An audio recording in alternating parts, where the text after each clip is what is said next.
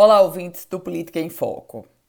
A gente fala hoje sobre o mandato do deputado federal Beto Rosado do Progressistas. Aliás, o risco do deputado federal perder o mandato. Isso porque o caso Querinho, envolvendo diretamente o mandato de Beto Rosado, ganha novos desdobramentos e um novo caminhar. Eu explico para você que o juiz Ricardo Tinoco, do Tribunal Regional Eleitoral do Rio Grande do Norte, negou o recurso do candidato Quericles Alves, o Querinho. Querinho que tentava suspender o trâmite de processo sobre o registro da sua candidatura.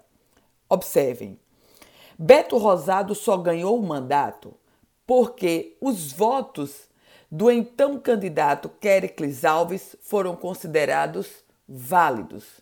O detalhe é que agora há no processo um documento da Prefeitura de Monte Alegre atestando que Querinho, o Quericles Alves, ele na verdade, durante o período em que se candidatou, exercia um cargo comissionado naquela prefeitura. E, portanto, ele estava inelegível, já que para se candidatar precisaria ter pedido antes, no tempo, no prazo regulamentar, a exoneração nesse contexto.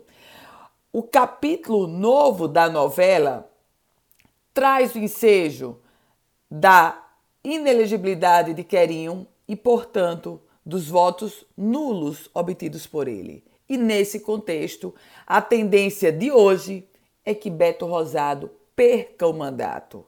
E no caso, esta cadeira ficaria para o ainda ex-deputado Fernando Mineiro do Partido dos Trabalhadores. Mas Beto Rosado perdendo o mandato, esse fato não pode ser considerado de forma isolada. É mais um agravante para o que já está em queda livre, o rosalbismo. Eu volto com outras informações aqui no Política em Foco com Ana Ruth Dantas.